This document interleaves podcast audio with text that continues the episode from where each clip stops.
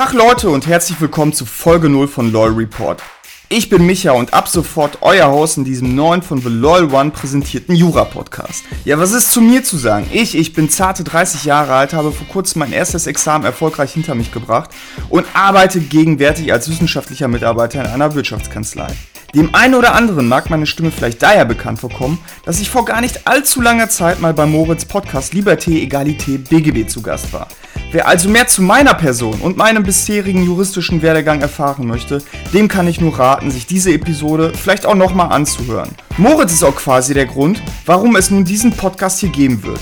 Er hatte nämlich die Idee, dass es mal der Zeit wird für einen Jura-Podcast, bei dem Studenten, aber auch andere Jura-Interessierte auch juristisch inhaltlich etwas mitnehmen können. Er kam also auf mich zu und hatte die Idee, mit Hilfe von The Loyal One einen solchen Podcast ins Leben zu rufen. Und was soll ich sagen, hier ist er nun, der Loyal Report. In diesem Podcast möchte ich euch aktuelle und auch zeitlose Rechtsprechung aufbereitet aufzeigen, aber auch andere examensrelevante juristische Probleme in sogenannten kleinen Lessons näher bringen.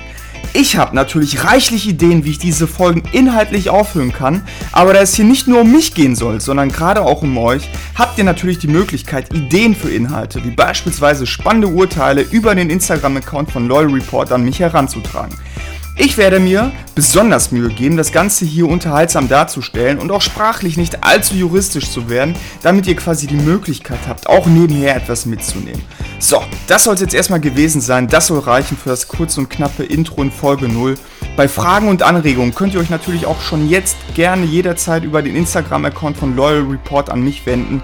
Und ansonsten sage ich jetzt einfach mal bis bald in Folge 1. Euer Micha von Loyal Report. Macht's gut.